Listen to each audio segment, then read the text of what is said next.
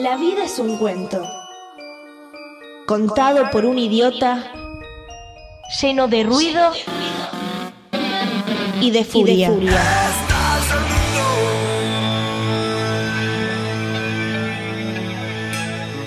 Que no significa nada. El sonido y la furia. Un programa no solo literario.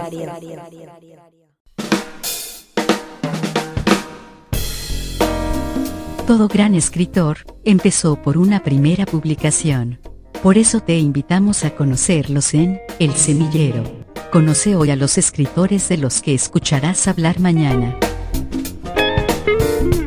El Semillero en el Sonido y la Furia.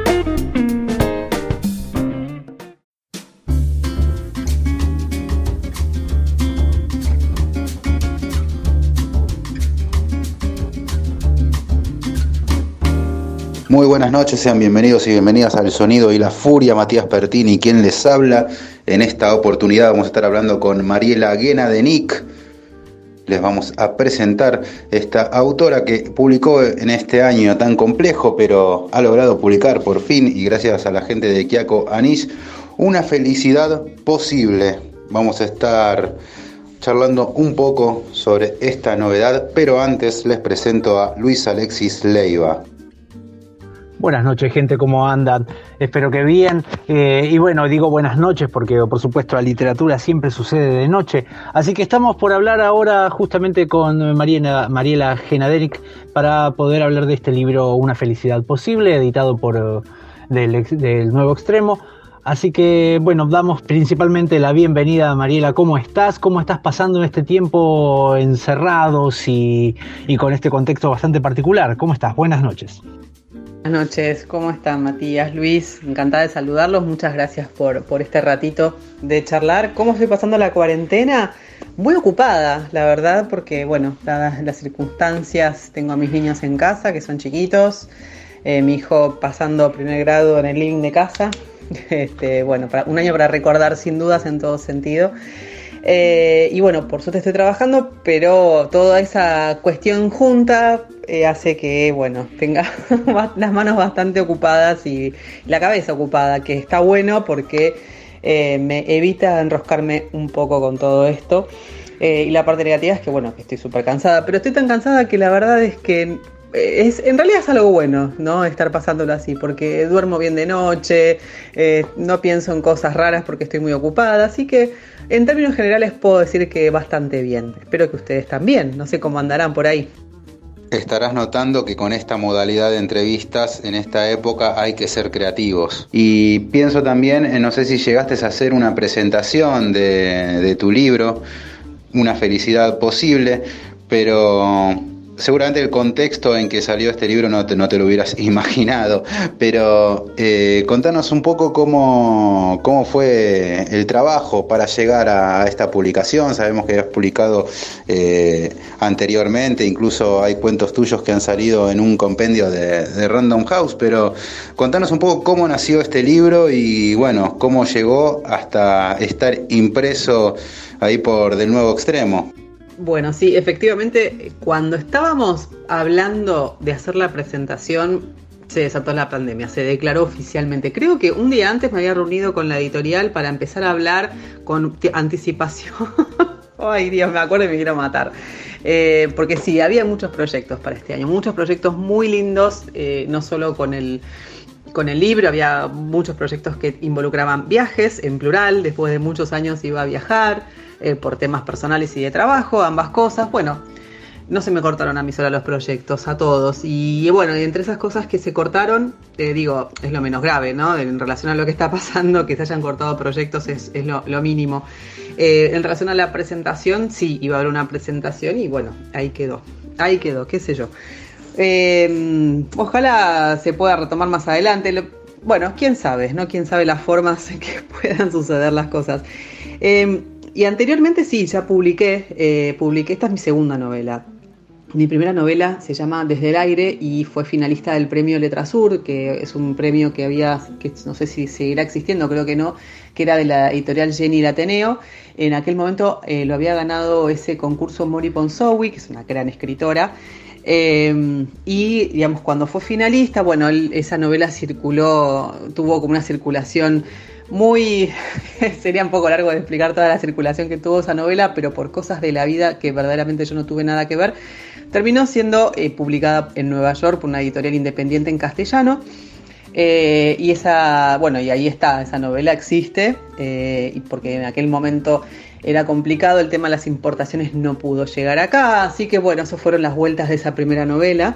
Antes de esa novela había publicado, sí, en, dos oportunidades, en, Penguin Random House, que en aquel momento era sudamericana, en antologías, en dos antologías, me habían invitado a participar. Una se llamó En Celo y otra se llamó De Puntín. Eh, esa primera antología En Celo compartí, o sea, fue mi primera, mi primera vez publicando algo eh, en un libro y, por una editorial y encima me di el lujo de publicar al lado de autores que son increíbles, Mariana Enrique, Samantha Schweblin, Félix Brusone, bueno, y, la lista sigue porque eran escritores increíbles y yo ahí de colada eh, publicando también, así que eso fue una gran suerte. Eh, así que sí, esa fue un poco mi historia previa hasta llegar a esta novela. Esta novela la fui escribiendo en partes, tuvo su, recorrido. Eh, ese recorrido, digamos, este, fue un poco interrumpido, fue, fue, y vino, fue y vino la idea, o sea, la idea no, la idea siempre estuvo, lo que fue y vino fue un poco la escritura y la reescritura, porque en una primera instancia el protagonista, eh, digo él porque el protagonista era un hombre y digamos, le pasaba lo mismo, la trama era exactamente la misma, yo tenía como la curiosidad de explorar un personaje que fuera como un poco eh, ¿no? No, sé si es la palabra desapasionado, pero un personaje como que no, no fuera muy arraigado con los seres humanos, ¿no? Como esa gente que no, no le importa mucho a los demás, no, no mala, no una persona mala, pero esas personas que no sienten mucho nada. Entonces a partir de esa, de esa curiosidad es que empecé a como a tirar de, del ovillo eh, del personaje y empezó a surgir la trama. Y bueno, terminé la novela, la escribí, se la di a leer a, una, a un par de personas, una de ellas de mi mucha confianza, y esa persona me dijo, ¿por qué no la haces mujer? Y yo me quedé pensando, digo, no, pero no sé si me animo a decir tantas cosas eh, siendo yo una autora, que digamos, eh, que en aquel momento después tuve que editar algunas cosas, pero en aquel momento era como algunas cosas mucho más crudas de, las cosas que, que menciono. Y lo dejé ahí, tuvo que pasar como un año y medio, y un año y medio me desperté un día y dije, tiene razón, esta persona tiene razón, y la escribí toda de nuevo, toda de nuevo con un personaje mujer, entonces obviamente hubo cosas que cambiar. Eh, y bueno, cuando finalmente estuvo lista para mí, em, la llevé a, no la llevé, digamos, la, la circulé en algunas editoriales que primero consideré que me pareció que les podía interesar. Y bueno, le hice llegar el, la propuesta, los primeros capítulos y hubo un par de editoriales interesadas. Y bueno, eh, hubo en particular un par, después de ahí hubo dos y de esas dos finalmente terminé como publicando, decidiendo, bueno, fue toda una eh, combinación de cosas, se terminó dando por Del Nuevo Extremo, que estoy súper, súper feliz que haya sido esta editorial porque estoy súper contenta con, con el resultado y, bueno, y eso fue el derrotero de esta segunda novela. Bueno, a ver, empecemos. Sí, la edición es hermosa, la verdad que eh, del nuevo extremo tienen unas muy buenas ediciones en el sentido de, material, de forma, ¿no? Y la verdad que como objeto está muy, muy lindo, muy lindo.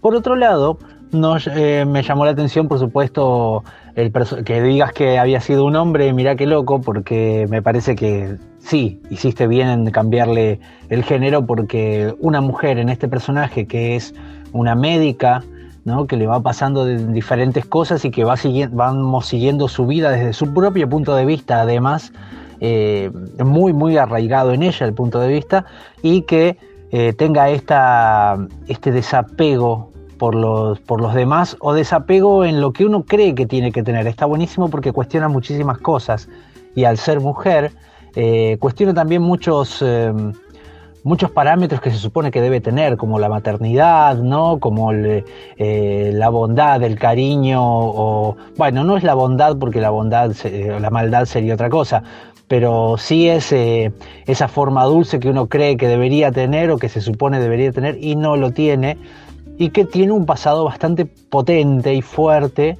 que, que, también marca eso, ¿no? Y me parece que está muy bien, es un personaje casi amargo y a la vez no, porque esa es su verdad y me parece que está muy bien desde ahí. Eh, fue un gran logro y por otro lado está muy bien escrito, por cierto. Contanos un poco cómo se te transformó ese personaje eh, para, para, después eh, convertirse en lo, en lo que es, digamos, ¿no? Bueno, gracias por, por, lo que decís. Em, me parece que sí, el, personaje, o sea, cómo se fue transformando, yo creo que se trata de ir descubriendo qué, qué va necesitando el personaje em, en relación a, cómo puede ser su crecimiento, ¿no? Este, esto que vos marcabas de su falta de dulzura y esos lugares comunes relacionados a lo femenino, eh, es algo que sí me, interesaba mucho cuestionar, eh, que es justamente esa era la parte donde yo me incomodaba un poco al principio de yo, escritora, autora, eh, ponerme como a, cuestionar o a ponerme en un lugar como más cínico de ese lugar, porque no sé, no sé por qué, como Tal vez el tema de la maternidad, que, al principio cuando yo lo empecé a escribir no tenía hijos. Y, después, bueno, como tuvo este proceso, en el camino nacieron dos. Em, entonces, eh, digamos, había cosas que yo decía desde, desde no haber sido mamá y después me sentía un poco incómoda con algunas ideas. Pero al mismo tiempo yo quería cuestionar este lugar supuestamente femenino y obligado eh, de, la, de, lo de lo cariñoso Em, ¿no? de, lo, de, lo abnegado.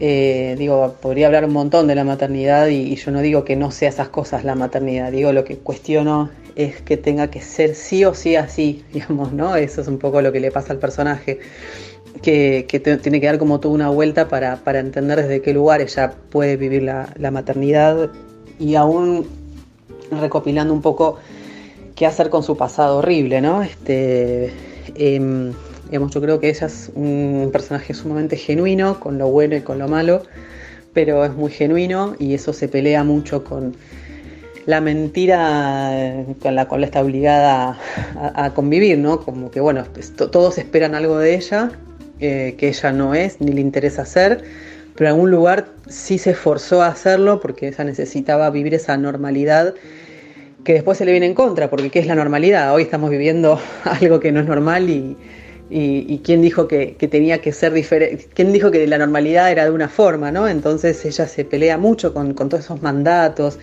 que le arruinaron el deseo, básicamente. Ella siente que, bueno, no siente no, se da cuenta que todas las decisiones que tomó fueron por inercia.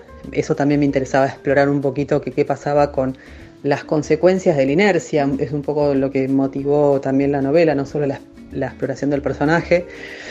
Eh, que digamos, cuando uno no decide, también está decidiendo y eso también tiene consecuencias que en algún momento hay que hacerse cargo, ¿no? Cuando uno no se hace cargo del deseo, es cuando vienen los problemas y, a partir como de esas preguntas y de conocer el personaje fue que la, fui haciendo evolucionar y encontrar su camino. Eh, básicamente así la fui escribiendo, no lo tenía pensado de principio a fin, sabía, sí eh, tenía muy pensado cómo era ella y las cosas que quería que fueran pasando, pero mm, digamos, eh, cuando, no sé, cuando escribís y tenés un personaje muy claro y le vas como poniendo en situaciones, es como que las situaciones se van desenvolviendo un poco solas de acuerdo a cómo, cómo, cómo es el personaje, ¿no? Mientras uno se mantenga verdadero y fiel al personaje, la trama se va desenvolviendo un poco delante de ese personaje que uno, que uno creó. Sí, me, me gusta eso que decís porque bueno, un poco de por ahí va, va la literatura, ¿no? Eh, dejar al personaje crecer también y de alguna manera no, no solo no intervenir en él, sino tampoco tener ese temor de que si además la novela está en primera persona, eh, van a pensar que yo soy ese personaje. Digo, me parece que fue muy, muy inteligente primero, obviamente, haber ido por, por la elección de un personaje principal mujer.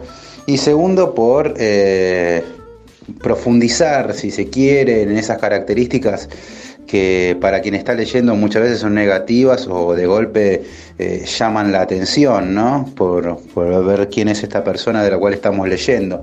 Quería saber también un poco, eh, veo que no, no, no, sufrís de ansiedad porque estuviste un año y medio o más también trabajando la, la novela. Eh, quería saber además qué textos te, te, fueron nutriendo, no solo para esta novela, sino cosas que, o qué lectores son los que vos decís, yo vengo por acá, ¿no? Lectores que te van interesando, de los cuales vas tomando cosas, eh, o de golpe decís, bueno, a mí me gustaría escribir como tal. Eh, sí, es medio inevitable que en algún punto las personas que, que te rodean se pongan a ver tipo no sé, a ver eh, las pistas que puedan delatar cosas personales o si hablas de alguien o si algún hecho se relaciona con alguna situación personal. Eso es medio inevitable y siempre es falso porque uno nunca relata, digamos, a menos que hagas una autobiografía, uno nunca habla de lo que a uno le pasó en lo más mínimo. Pero también en un punto toda, toda escritura es autobiográfica porque uno escribe desde lo que conoce y uno conoce su propia vida eh, entonces, o las cosas que te cuentan, o las cosas que te rodean, eh, o los temores que uno pueda tener, digamos, uno escribe siempre desde, desde uno. Entonces, em, digamos, si bien uno que fabrica un narrador, que para eso existe el formato, la existencia del narrador sirve mucho para eso, para no confundir el autor con el narrador, en algún punto, eh, eh, digamos, esta cosa de que los demás traten de identificarte con, ese personaje que, creaste, sobre todo si es en primera persona, es medio inevitable. Pero a mí después decidí que no me importaba porque, digamos, está bueno poder diferenciar eso, ¿no? El, autor de, narrador. Em, y sobre las lecturas, eh, leo de todo, qué sé yo. La verdad es que ahora estoy un poco más lenta con, con la lectura porque me entretengo mucho con con las redes, soy muy fan, muy consumidora de redes, además trabajo con temas de redes y entonces soy muy consumidora de eso y aunque algunos editores se enojaron conmigo por decir esto, sí, la existencia de otras plataformas te saca de la, de la lectura. Aparte son otras velocidades, otras... Entonces, inevitablemente, si consumís eh, más plataformas de lo que sea, redes sociales o streaming o lo que sea, necesariamente vas a leer menos. Entonces, estoy leyendo menos que en otras épocas. Eh, pero de lecturas es un poco ecléctico, o sea, en cuanto a autores, me gusta, me gusta mucho Lori Moore, eh, ella me encanta, pero al mismo tiempo después me cansa un poco porque es como medio como agobiante eh, los temas y su escritura. También en, un punto también me formó mucho, me, me quemó la cabeza Simón de Beauvoir. Eh, amo Penac, amo a Daniel Penac, me encanta su humor absurdo, digamos, es mi, deseo poder escribir eh, una novela completamente absurda, eh, de humor absurdo, escribir como los hermanos Marx, escribir como Penac, como O'Toole. nos vamos a hacer reír a través de la, de la escritura es como lo que más me gustaría poder lograr, pero siempre se me mezcla lo trágico, así que en algún punto no sé si algún día lo voy a poder lograr por eso. También me gusta mucho Nabokov. Así que es un poquito, digo, y, me gustan mucho los escritores eh, latinoamericanos y sobre todo contemporáneos. Eh, leo mucho a, los, contemporáneos actuales de argentinos y latinoamericanos, eh, porque me interesa mucho saber sobre qué escriben, me atrae, digamos, porque lo siento muy cercano, muy, muy, sí, muy cerca mío. Y así, eso serían un poco algunas, algún resumen de algunas lecturas que podría nombrar. Bueno, grandes autores lees entonces, este, y eso está muy bien. Em, me reí un poco porque decía, eh, hablando de normalidades, ¿no? Me, lo hubiera, ¿Cómo me lo hubiera imaginado hoy a, la protagonista de Una felicidad posible? ¿Cómo me lo hubiera imaginado en este contexto, ¿no? ¿Qué haría ahora una doctora así? ¿no? Una cirujana así. Eh, eso sería algo bastante llamativo, ¿no? Eh, así, que, así que bueno, sería, sería interesante pensarlo también después de, leerla, por supuesto. Ahora, eh, quisiera que un poco vos le comentes a, los lectores eh, bien cómo dirías y de qué se trata una felicidad posible para, para que los demás, un pequeño resumen, hablando de resúmenes que terminaste de decir, por supuesto, así la recomendamos del todo.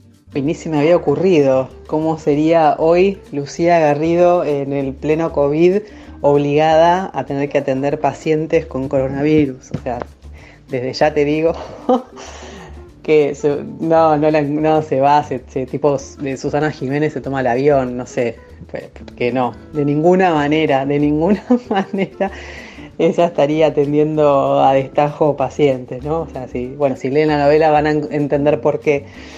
Porque, bueno, Lucía Garrido es la historia de una cirujana que, bueno, que tiene un pasado trágico y un presente que un poco la abruma por esta situación de que tal vez no, no tenía que ver con sus deseos, el presente que armó, pero tenía que ver con sus mandatos y con, no sé, sus ambiciones, tal vez.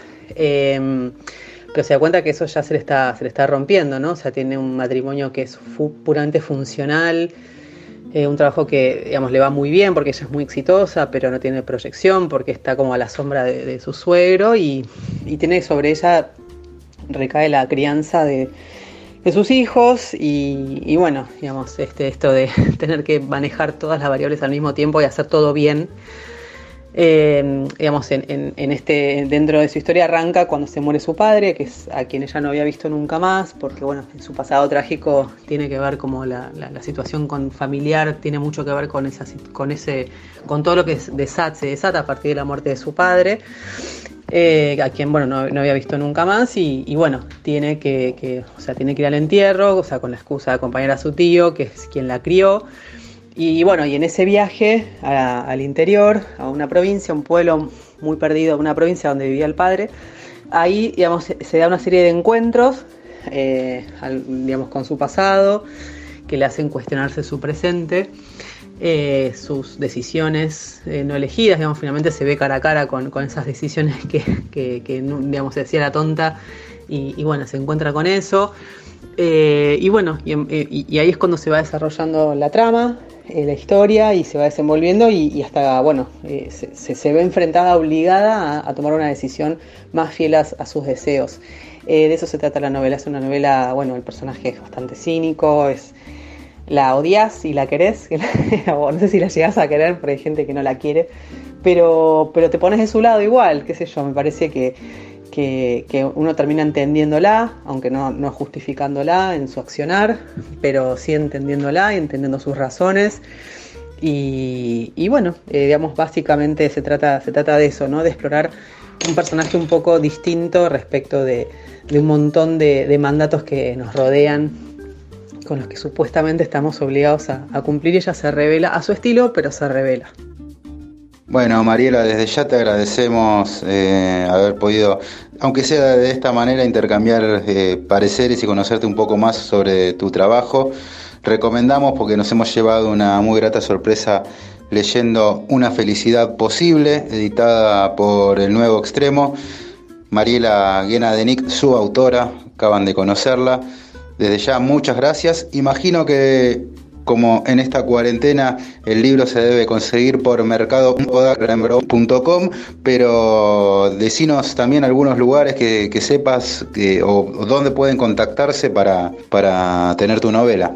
Espero que les haya gustado la novela. Eh, creo que, que en algunos casos la gente por la portada piensa que se trata de un estilo de novela y después se encuentra con otra cosa. Eh, así que me alegro eh, este espacio y poder contar de, qué se trata y por supuesto los invito a todas y a todos a, leerla. Es una re fácil la novela, de lo que me han dicho que, va, lo que me han comentado la gente que la leyó, que que se enganchan, que no pueden dejar de leerla y que, les hace preguntarse un montón de cosas eh, y, les hace sentir un montón de cosas, sobre todo este amor-odio por la, por la protagonista. Así que bueno, muchas gracias por este espacio, eh, gracias por, los comentarios y por las preguntas eh, que me hicieron pensar un poco sobre, sobre la novela y sobre el personaje. Y la novela está en todas las librerías, en las principales cadenas.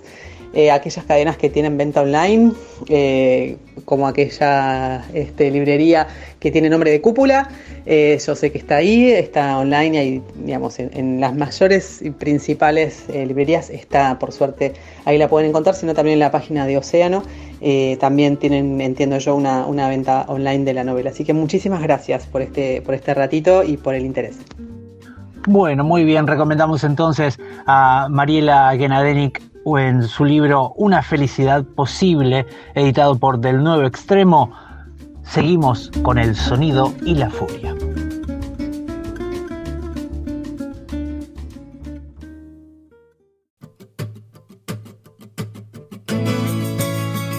¿Te parecen muy caros los libros?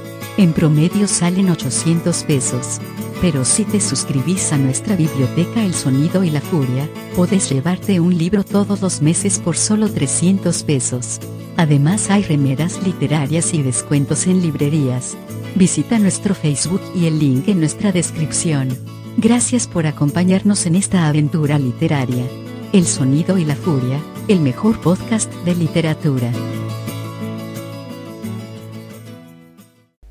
Hola, soy Daniel Gebel y tengo una buena y una mala noticia, eh, y el oyente elegirá cuál es cuál. Acabo de publicar en ebook mi última novela, eh, se llama Un crimen japonés, y voy a comentar Pálido Fuego de Vladimir Nabokov.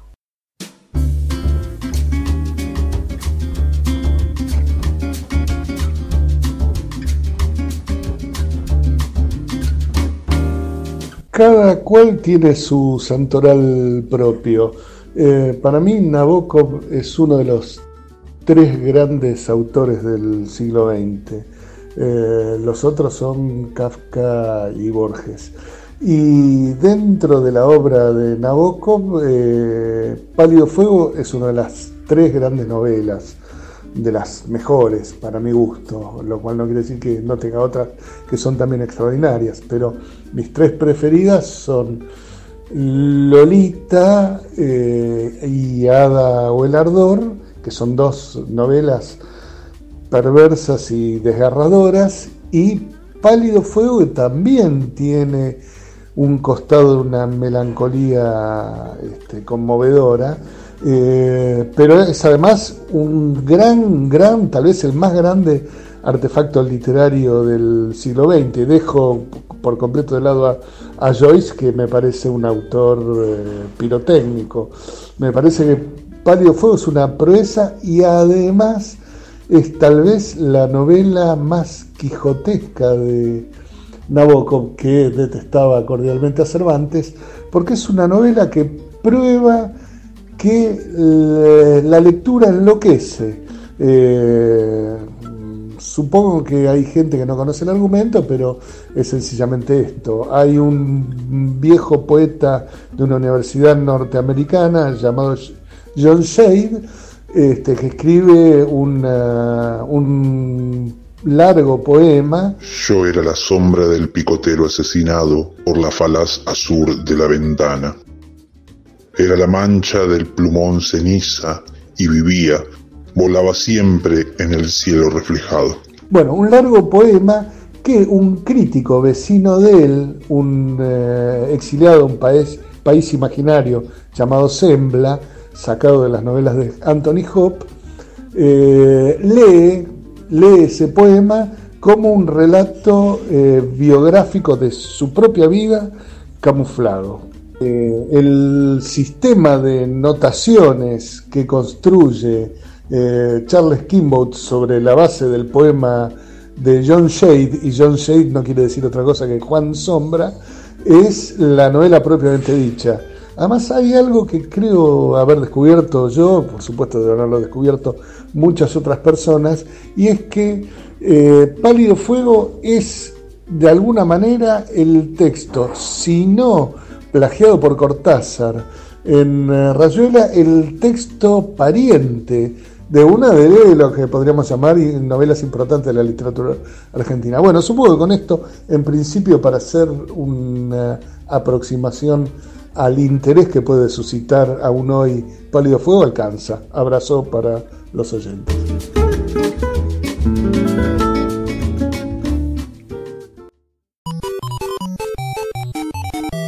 Vladimir Nabokov nació un 10 de abril de 1899, sí, el mismo año que Borges. Tuvo en su vida tres pasiones, la escritura, las mariposas y el ajedrez. Fue un constante exiliado, primero de la Revolución Rusa, donde emigró a Francia, y luego del nazismo, cuando emigró a Estados Unidos, y finalmente en 1959 se estableció en Suiza. Escribió sus primeras obras literarias en ruso, pero se hizo internacionalmente famoso como un maestro de la novela con su obra escrita en inglés, especialmente por su novela Lolita. Nabokov es famoso por sus argumentos complejos, sus inteligentes juegos de palabras y su uso de la aliteración. Como crítico literario fue aún más polémico, discutiendo clásicos desde Dostoyevsky hasta el Ulises de Joyce. Murió el 2 de julio de 1977. Pero retomemos a Borges. Planteaba en su cuento Tlon Ukvar Orbis Tertius de 1944 una novela en primera persona cuyo narrador omitiera o desfigurara los hechos e incurriera en diversas contradicciones. Y pareciera que hacia allá dirigió Nabokov a sus personajes Humbert Humbert y al mismo Kimbote.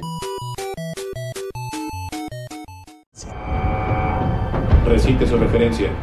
Y una nada negro sangre a girar comenzaba. Un sistema de celdas interconectadas dentro de celdas interconectadas dentro de celdas interconectadas dentro de una caña. Y horriblemente distinta contra la oscuridad, una alta fuente blanca canta.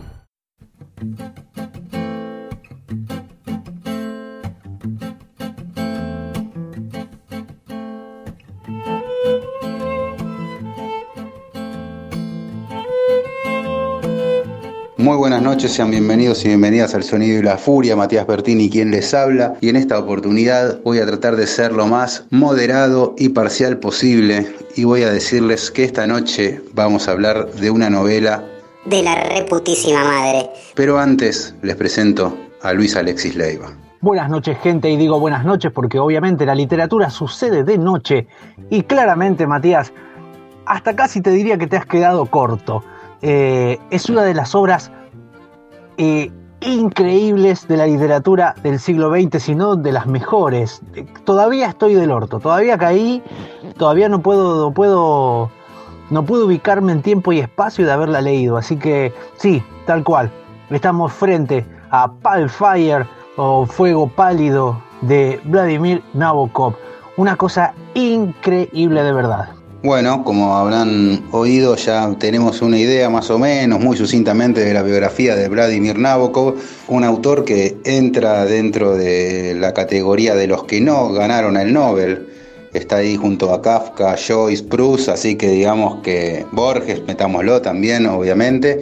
Así que, bueno, la, honorífica lista de los autores que no ganaron el Nobel y que, bueno, con este tipo de obras... Eh, casi que no, ni siquiera hace falta ganarlo, me parece, ¿no? Estamos ante un libro que todo libro es un desafío, pero este mucho más, porque me parece que una condición sine qua non para entrar a pálido fuego es gozar y tener sentido del humor.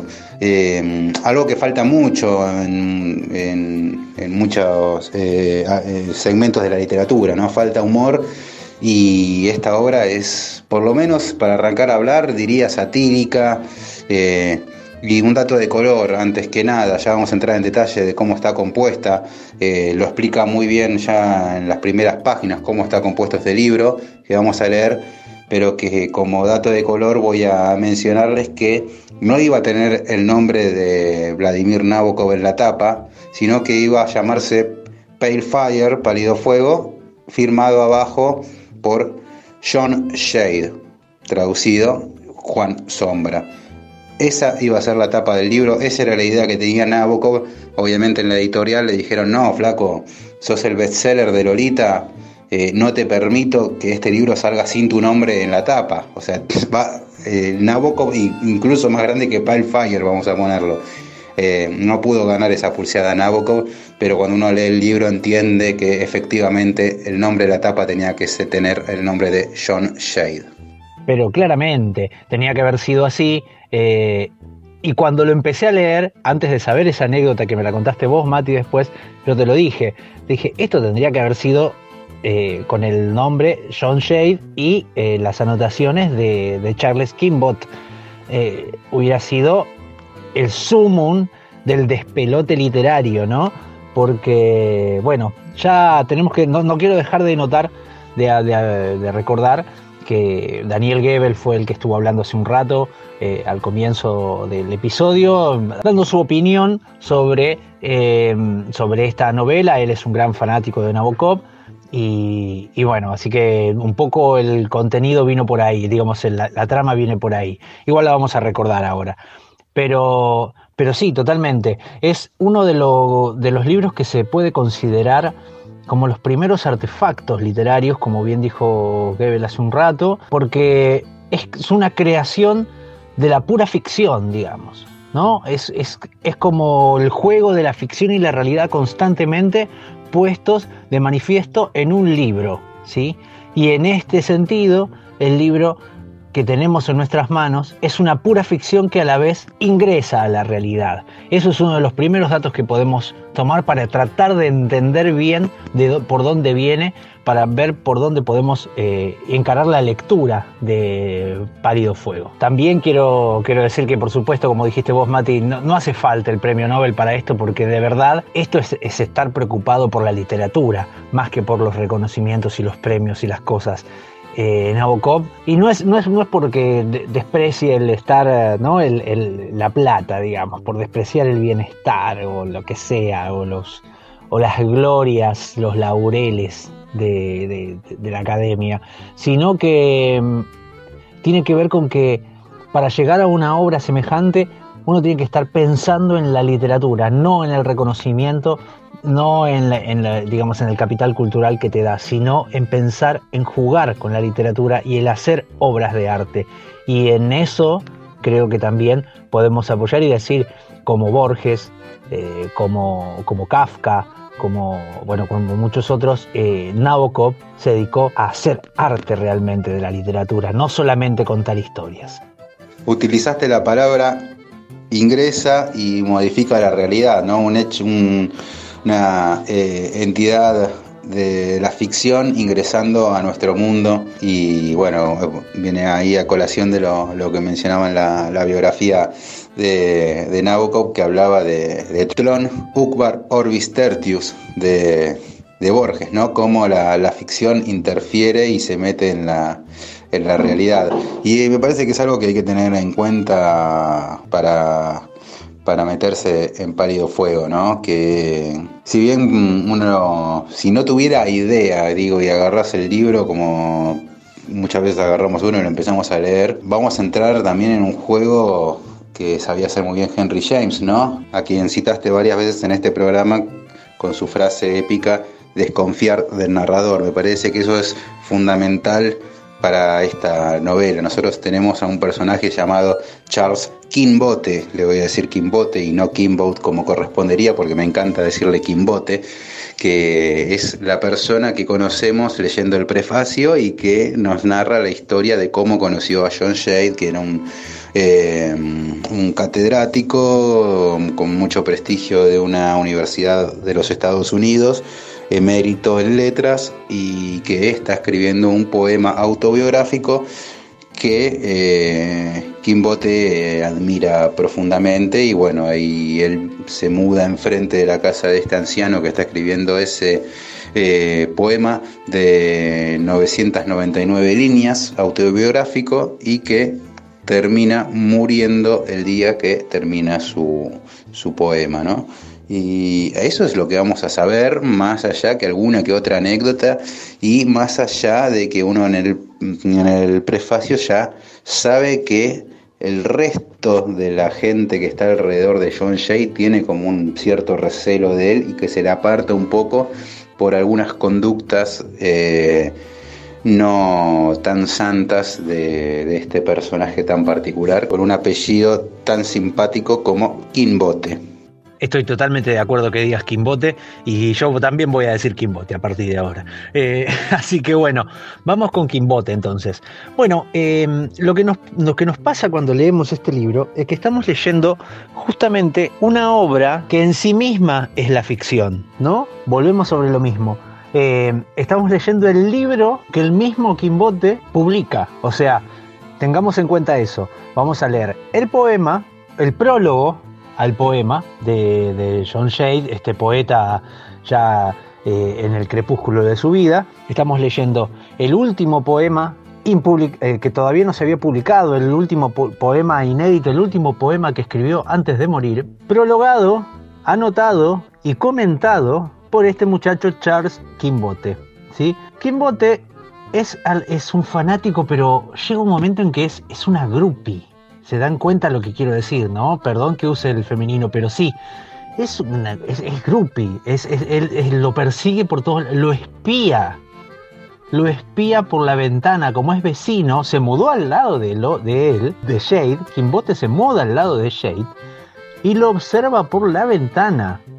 Y mira por la ventana a ver todos los movimientos que hace eh, este, este muchacho, este señor, quiero decir, Shade. Eh, y esa relación que él dice que es una amistad, ¿sí? porque volvemos a lo que vos nombraste a, Henry James, ¿no? Esto de que eh, hay que confiar del narrador. Y a la vez también es lo que decía Borges, ¿no? Esta idea de crear un, personaje donde el narrador eh, mienta deliberadamente o, o, falsee o tuerza cosas de la realidad. Y en este juego él va a decir que es, eh, los últimos seis meses fue, fue la persona más cercana de Jay. Y después nos empezamos a dar cuenta que no es tan cercana. O que sí, o que a la vez era como tratado como un pesado, ¿no? Porque no lo querían, porque era como excesivamente molesto, vamos a decirlo. No sé cómo era. Eh, hay muchísimas cosas que se van a ir intercalando, mezclando, que se van a ir colando en el discurso de, de Quimbote, en el cual vamos a ver eh, los incerticios de otra realidad que estuvo sucediendo al costado y que no es la que él te está narrando. Y en ese sentido vamos a estar frente a una multiplicidad de obras en una misma obra, ¿sí? porque por un lado estamos ante el poema de John Shade, que es una de las obras, que es hermoso, por otro lado es un poema hermoso y hay que decirlo, eh, Nabokov se pasó, ese poema es hermoso. Bueno, estamos frente a esa obra de John Shade Luego tenemos las historias y las cosas y los paralelos y los márgenes que va tirando eh, Quimbote a partir de las anotaciones que hace de ese poema. Porque muchas veces, que es una característica, se dedica a contar historias. A partir de lo que le inspira ese verso, que él va a anotar, cuenta historias. Entonces a partir de ahí vamos a tener otra obra y a la vez es la misma obra que tenemos en nuestras manos y a la vez es la obra que, creó Nabokov. ¿no? Eh, me extendí un poco, pero ahora lo vamos a ir ordenando, ya se van a ir dando cuenta. Además, la novela está, va, novela, digo, en realidad el libro está plagado de, símbolos. Algunos, por ejemplo, que se, cuando uno lee el prefacio de Quimbote, eh, John Shade en un momento dice que él no le gustan las tesis literarias que se basan en analizar símbolos o interpretar símbolos en, las novelas, ¿no? Y esta novela está plagada de símbolos. o sea, ahí ya tenemos el primero, la primera contradicción, el primer juego que, hace Nabokov. Eh, después, qué sé yo, personajes, los hermanos de la corte de Sembla que aparecen en una de las, de las anotaciones, de los comentarios que uno se llama Odón y el otro se llama Nodo, que es exactamente el nombre al revés del uno del otro, Gradus, ¿no? que significa grado. Eh, ahí está plagado, está plagado y creo que eso es una tarea interminable. Creo que podríamos eh, leerlo de vuelta y encontraríamos un montón de cosas más. realmente es un trabajo increíble este, este de Nabokov, no solo que fue muy reconocido y el día de hoy que me parece que que es una, novela que, está totalmente vigente y que se la puede disfrutar y se la puede seguir eh, leyendo y, aprendiendo y encontrando cosas, sino que eh, eh, aparece citada en la película de Blade Runner 2049, la, la que hace Villeneuve, digo, aparece ahí el personaje holograma de, de Ana de Armas que agarra el libro, mientras que el protagonista le dice, odio ese libro, ¿no? Y de hecho cita en un una parte del poema de, de Shade que habla de cómo está todo interconectado eh, y lo van leyendo cuando termina una de las misiones, incluso, bueno, aparece ahí en un momento de, la película, ¿no? Lo cual también tiene un mensaje en sí mismo, ¿no? De cuánto hay de real y cómo lo, ficcional está tan cercano a la, a la realidad. Sí, totalmente, eh, porque mm, lo ficcional y lo real es el juego constante que hace Pálido Fuego con, su existencia misma, ¿no? Porque usando la estructura de un libro anotado, despliega un, un centenar de historias y de, y de dobles y de juegos y de caminos alternos que, que, realmente llega un momento en que parece inabarcable. Ahora mismo termino de leerlo y empiezo a agarrar cosas y empiezo a descubrirle otra vez significados, formas, cosas. Es, es increíble lo que, lo, que, lo que sucede con este libro. Y, y esta vigencia que decís vos también yo la puedo ver si la pensamos en... Mira cómo nos vamos hacia la parte de las influencias, ¿no? Eh, que, tuvo, este libro hacia afuera, lo que influenció. Eh, pienso en la película El ladrón de orquídeas de Spike Jones y que, que, tiene el guion de Charlie Kaufman, bueno, se, se llamó Adaptation en realidad, en el título original, y que juega justamente con esto, de, que es un guionista que quiere escribir una película, una adaptación de un libro, y mientras él va, vemos a él tratando de escribir esa adaptación, es la película que estamos viendo a la vez, ¿no? Eh, él trata de escribir la película, va modificándose a partir de que él va modificando su idea de cómo escribir el guion. Eso es increíble y creo que eso no podría haber existido si no existía Palido Fuego, ¿verdad? Eh, en, ese sentido, porque acá tenemos una obra que usa el formato de, de, de, de como dijimos, un, de un, poema comentado y que dispara hacia otras historias y todo lo que estamos viendo es el mismo libro que que Quimbote dice que está escribiendo y que está publicando. Incluso tiene un índice de palabras y de nombres propios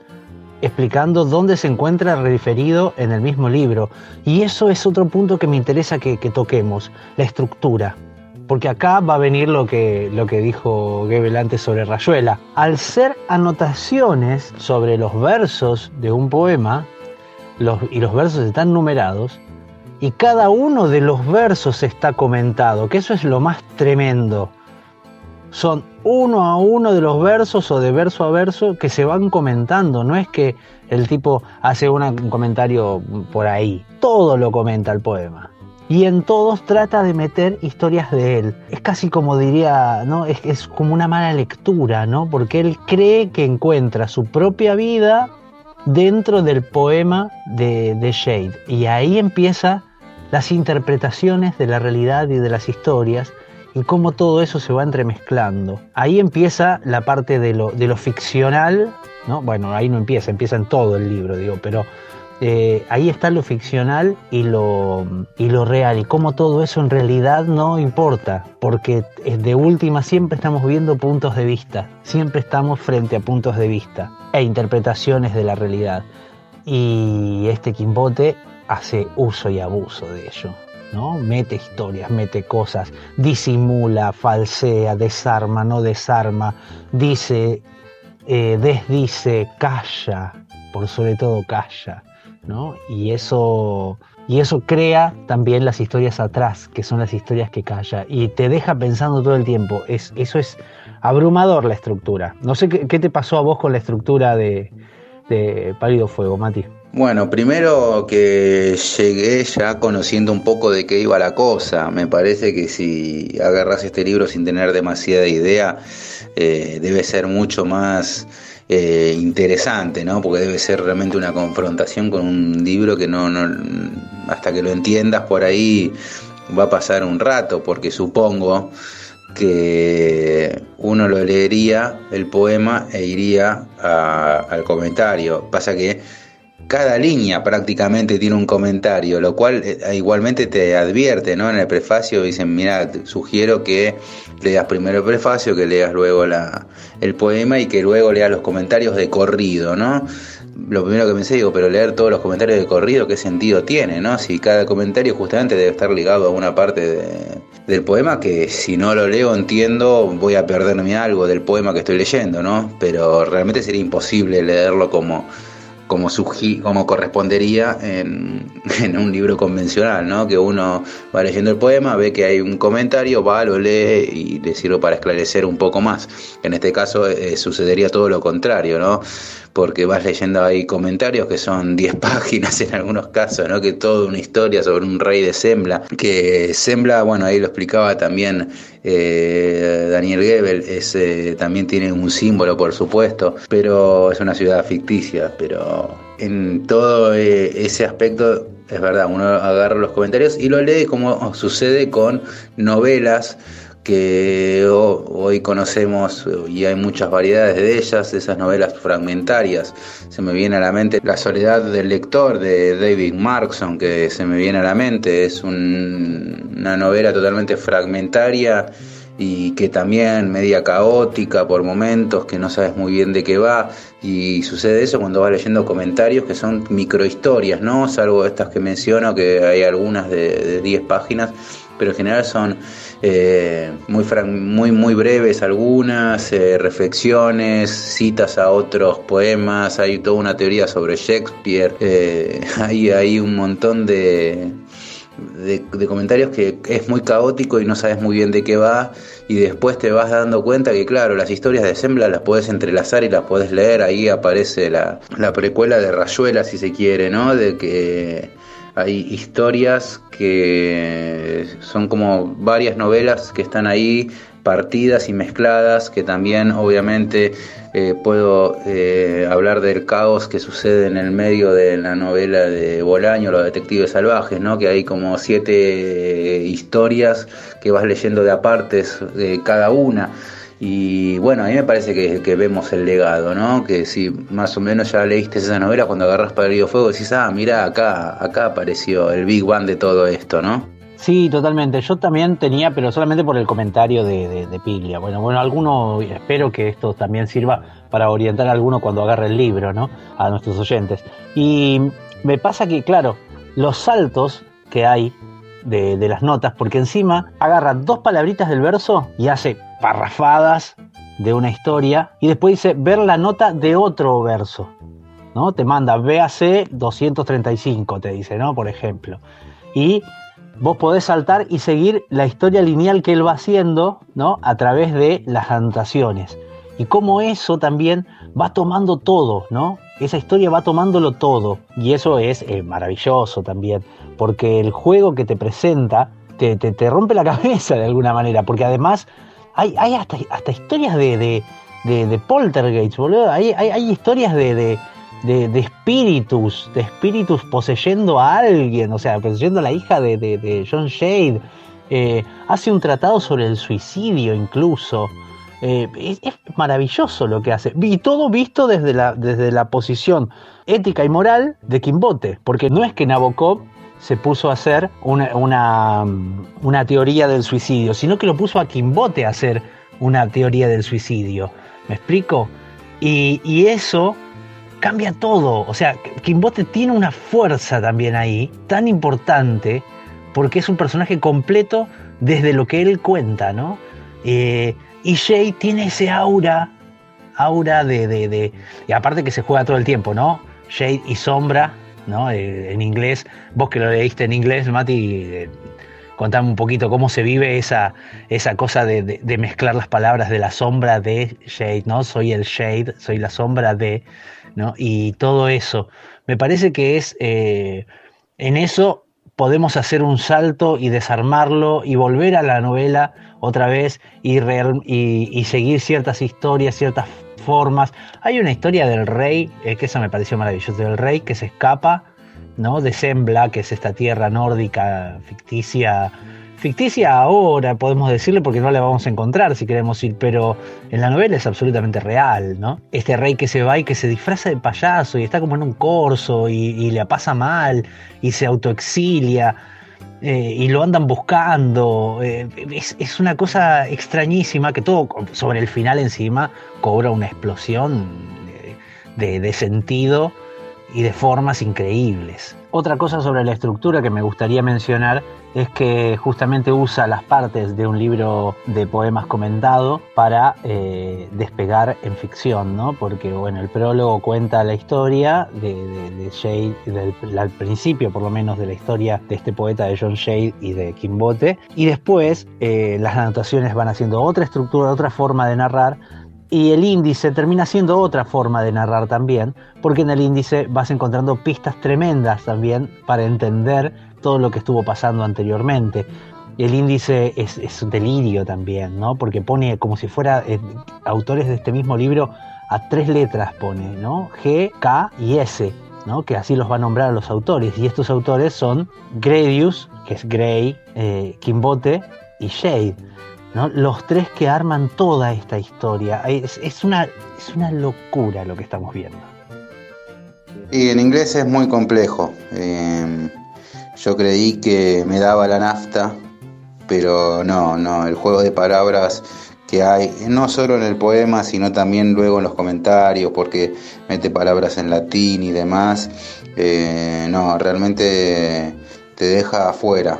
Eh, te mareas, te perdés, no entendés un cazzo. Eh, por lo que te comentaba, ¿no? La, forma en que llama al pájaro ya de entrada, ya decís, ¿qué carajo es esto? ¿no? Porque aparte hay palabras en latín, eh, no, es, muy complejo. Em, pero lo que la primera impresión que tengo es que Nabokov tiene la precisión de, un matemático. Este, este libro es totalmente de una precisión eh, espeluznante. es apabullador el manejo que tiene, cómo está todo pensado, cómo está todo. Ya el decir, voy a escribir un poema de 999 líneas y que la mil sea la primera de todo el poema, ¿no? Que es una haciéndolo circular. Eh, no, no, realmente me parece que, es eh, una ambición como escritor enorme, un ego para bancársela también más grande todavía y un talento que superlativo para poder lograrlo de la manera en que lo logra. Es realmente perfecto y eso que lo hemos leído una sola vez cada uno seguramente si lo volvemos a leer mañana y lo dejamos y lo volvemos a leer dentro de seis meses, vamos a seguir descubriéndole cosas. Me parece que lo de Nabokov es realmente apabullante. Eh, me parece también que es una obra imposible, imposible, a esta escala por lo menos es imposible. Como decía, hay un montón de, ejemplos de juegos literarios que pueden surgir a partir de una novela como esta. Eh, Pienso también, no sé, algunas eh, intervenciones que también ha hecho George Perec, que podrían eh, ser intentos de, porque me parece que esta novela, eh, con lo que hemos descubierto y que por ahí nos parece un montón, estoy seguro que vamos a seguir descubriendo más, más y más. Es realmente una obra que, que no alcanza con leerlo una sola vez, que no, no cada, por más que parezcan, muchas veces me ha parecido hay comentarios que digo, ¿y esto qué es relleno. Y probablemente algunos haya, digo, ah, probablemente haya comentarios que no, no tienen ningún significado, pero uno lo ve a través de Nabokov y dice, no, no, si esto está ahí es por algo y soy yo el que no, no lo puede ver. Mm, ah, vale la aclaración que este texto fue traducido por Aurora Bernardés Aurora Bernadette por entonces era la pareja de Cortázar, ¿no? Así que medio que estamos explicando cómo nació Rayuela, ¿no? Y mención aparte, la traducción de Aurora Bernardés es una maravilla. Por lo que digo, eh, esta novela es muy compleja de leer en inglés y hay que tener mucha cancha para traducirla y que siga teniendo el significado que, que en inglés tiene aunque viste que te comparé algunos pequeños detalles, por ejemplo, hay una nota que dice que T.C. Eliot al revés escrito quiere decir toilets. Eh, y en castellano usaban otro ejemplo, ¿no? Otro ejemplo de otra palabra. Eh, yo hubiera dejado la de T.C. Eliot y toilets. Era entendible en castellano, pero bueno, eh, utilizan otro, otro ejemplo. Bueno, totalmente, no es un dato menor, para nada menor. Sí, creo que el, trabajo de traducción es, brillante también, porque, porque rearma y, juega. Hay un momento, esto para explicarlo, hay un momento donde él habla de estas palabras espejo, ¿no? Kimbote habla de estas palabras espejo que se las nombra a Jade en algún momento, en alguna de esas reuniones que él dice que tiene con él, eh, con Jade, con el poeta. Eh, y, hace como una adaptación de esas palabras para, que, para dar ejemplos, ¿no? Creo que lo que hace Nabokov acá es, demostrar cómo se puede narrar con cualquier estructura, como eh, es una máquina de narrar, eso es lo que sucede. Es este aparato que se dedica a narrar historias tras historias, tras formas tras historias. Y no es una novela exageradamente larga en el sentido de que 2666 es largo de Bolaños, ¿no? Eso es largo. Pero esta eh, tiene mucho menos páginas, pero sin embargo la cantidad de historias que dice, la cantidad de historias que están por detrás de la historia y la cantidad de interpretaciones que hay de la misma historia, vuelve a todo esto un, un, artefacto, justamente como es que lo llaman muchos, de, narrativa, ¿no? De narrativa y de capas y de formas. Creo que, que, en ese sentido es un libro para ir y volver constantemente, como bien dijiste vos, Mati.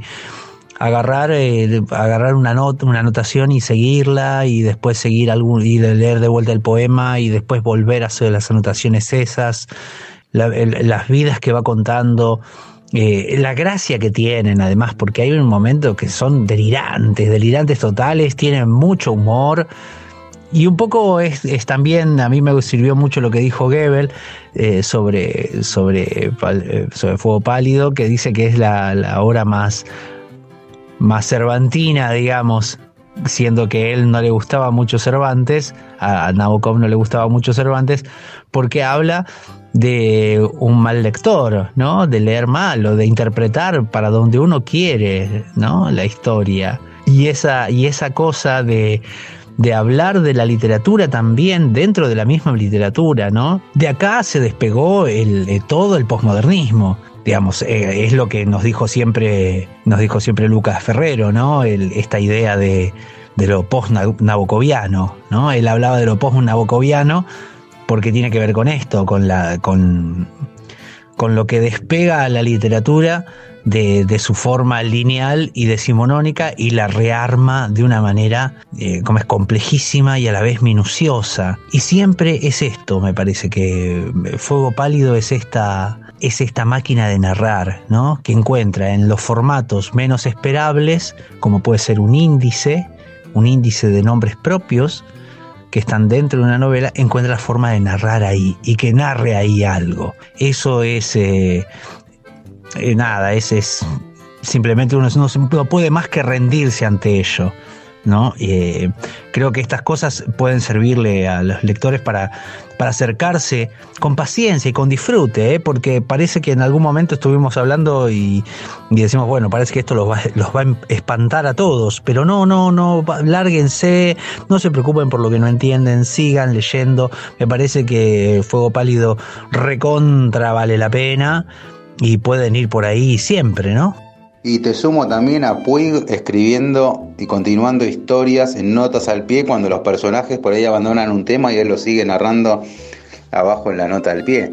Eh, claro, me parece que Nabokov, a diferencia de muchos otros que se llaman eh, experimentadores o, creadores de artefactos, me parece que Nabokov realmente eh, rompió el formato de, de la novela, ¿no? Acá lo destruye, acá destruye eh, y, prácticamente dice, no, se puede narrar de mil maneras distintas, ¿no? Toma obviamente la vara que habían dejado Virginia Woolf, si querés, eh, Joyce, digo, y él se toma todo eso, lo incorpora y a su vez también rompe y que vuelvo a citarlo a Henry James porque me parece que también es un poco eh, un padre de esta criatura. No solo te pone un personaje que narra eh, su parecer y que su parecer lo es todo, sino que además también te destruye el formato que acostumbrábamos a leer. Me parece que, que Nabokov fue el que más cerca, y no solo cerca, sino que lo logró y, que, y de qué manera, eh, destruyó, destruyó la, la idea que, se tenía de la narración posible, ¿no? Y me parece que estamos todos de acuerdo en que Sembla, si bien es Rusia, pero más bien es la Unión Soviética, que los reyes de Sembla eran aquellos zares que fueron derrocados por la revolución bolchevique, ¿no? Bueno, hablamos de, hablas de Puig y también, mira cómo los traemos hasta acá, ¿no?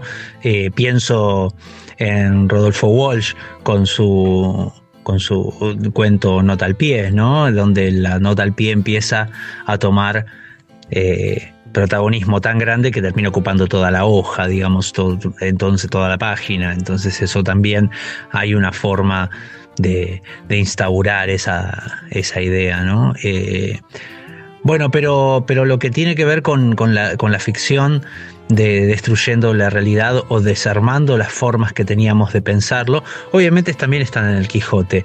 Eh, lo que sucede con, con, Vladimir Nabokov es que él ha ido, ha tomó un, un formato eh, de su actualidad, ¿no? Y lo, y lo usó para narrar historias. Y en ese sentido, creo que, que, dejó un precedente muy fuerte que todos han, han, logrado ver o que todos podemos llegar a ver hasta ahí, ¿no? Que, que corrió los límites corre los límites de la literatura. Y, sí, claramente Henry James está acá, está acá, acá está Henry James también, donde los narradores o los puntos de vista son los que construyen este, esta historia, ¿no? Las historias. Eh, bueno, eh, Henry James siempre lo digo, es el que contaba que para él el personaje principal es el narrador y el narrador es el que tiene que ser el que construye la historia y es el punto de vista de él o de ella el que se pone y que desarma o arma y estructura toda la historia. Primero hay que crear al narrador y después podemos ir sobre qué carajo queremos contar, ¿no? Eh, pero no, lo que hace, lo que hace Nabokov es directamente supremo, de verdad, de verdad destruye eh, nuestros preconceptos sobre novela. Incluso hoy, muy difícilmente alguien logre algo como esto. Eh, y, en ese sentido gana muchísimo. Bueno, y volviendo a lo de las nacionalidades que vos nombrás, creo que hay un país o algo así que se llama Nueva Sembla, pero están por otro lado, sí, sí, sí, es medio ruso también. Bueno, acá se supone que es un país nórdico, eh, eh, ¿no? que tiene estos reyes medio, medio extraños, ¿no? con costumbres medio torpes y, y encima él habla de, de, términos que dice en semblano, se dice tal cosa, ¿no? y, y hace como una, una etimología de las palabras, inventadas, por supuesto, ¿no? Y, sí, hay algo de, de, esos ares, ¿no? De esos ares, de esos que se daban los lujos de todo. Kimbote también es otro personaje, eh, otra cosa que me pareció maravillosa, como él se va ocultando y su sexualidad se va ocultando detrás de sus propias palabras y sus propias historias, ¿no? Lo que significa tener en el fondo, en el sótano de la casa donde él se muda, eh, mesas de ping-pong, le dice él, y son a los pibitos que él lleva, los pibitos, va, los estudiantes que él lleva de la universidad para estar con él y él los ve a todos y llega un momento en que no lo disimula para nada, su condición de, no, de homosexual no la, no la disimula para nada y, hasta llega a calificar en algún momento, me llamó mucho la atención, llega a calificar de, de orgiásticos heterosexuales, dice, esas orgías heterosexuales, dice él, ¿no? Como, como si fuera algo despreciable y y después vamos entendiendo a dónde va y por qué está hablando de esta manera y cuáles son sus vicios y sus cosas, ¿no? Y qué es lo que busca y su forma de entender el, mundo. Sobre el final, además, tiene esto, ¿no? Que, uno empieza a eh, entender la cosmovisión que él tiene del mundo. Y las discusiones que tiene con Shade, por supuesto, ¿no? Él siendo absolutamente eh, cristiano y, religioso, eh, Kimbote es cristiano y religioso, y Shade es más bien un agnóstico, ¿no? Y, cómo discuten con él esas cosas. Eh, cómo lo odia Civil, la mujer de Shade, que no lo soporta, y que después lo termina amando porque creen una historia una parte de la historia sobre la muerte de Jade que, que, tuvo una, que Kimbote tuvo un papel heroico y parece que no. Estoy contando cosas que, me suceden así, que se me vienen a la mente. No creo que al que lo lea se vaya a acordar mucho de lo que estoy diciendo, pero y no le conviene y además porque no le cambia nada, digamos. No, no, no, no un poco no, no, no te hace nada porque la verdad que es una maravilla y lo podés disfrutar muy bien y largarte a leerlo. Me parece que solamente puedo invitar a leer esta obra de Nabokov yo. y quiero hacer otra anotación. Nosotros, eh, hablando de anotaciones, ¿no? Eh, cuando estuvimos leyéndola y encontramos estos parecidos con, con, Rayuela, eh, surgieron un par de frases, no voy a decir quién de los dos las dijo, quién de los tres o cuatro que hay dando vueltas por ahí que inventan las frases para nosotros. Yo creo que el fantasmita fue Mati el que dijo que Rayuela es la versión ATP de Fuego Pálido, ¿no? Hola la versión Fordamis de Fuego Pálido. Pasa que cualquier aspirante a ser posmoderno al lado de Nabokov sale perdiendo siempre. Eh, chapó para Nabokov. Si de haber sido contemporáneos a él, seguramente nunca nos hubiera dado una nota, porque era un tipo que tenía un ego eh, muy, muy, muy por encima del resto. Me parece que eh, salvo él, creo que no, no, le parecía a, ningún autor interesante. Bueno, él en realidad rescataba a Pushkin, pero creo que lo rescataba a Pushkin porque no era contemporáneo a él.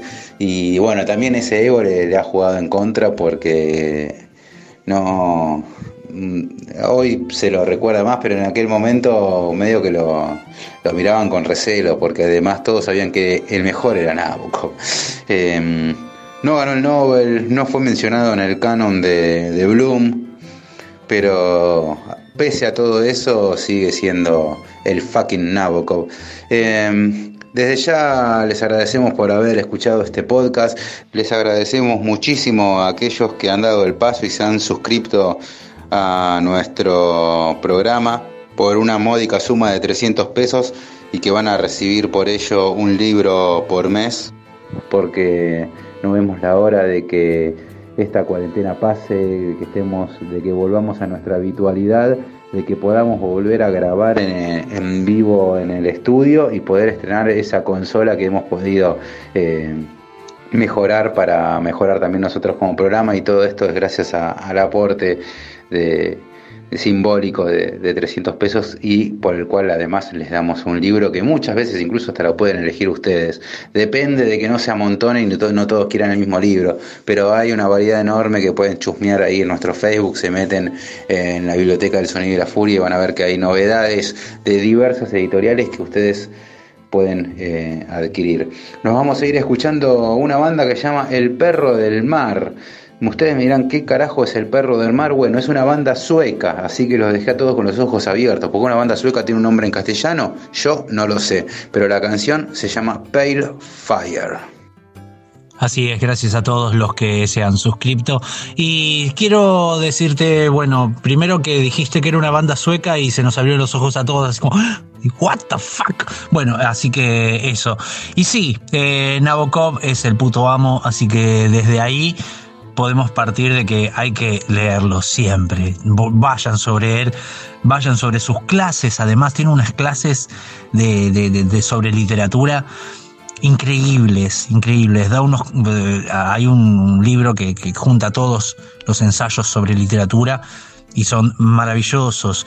Eh, hay uno que hace sobre justamente sobre Dr. Jekyll y Mr. Hyde, que, es, muy gracioso y muy acertado. Eh, nada, es un lector eh, zarpadísimo.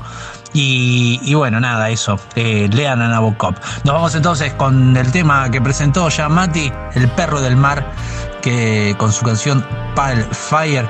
Y hasta el episodio que viene, gente. Lean mucho, escuchen mucha música. Y si se animan, escriban.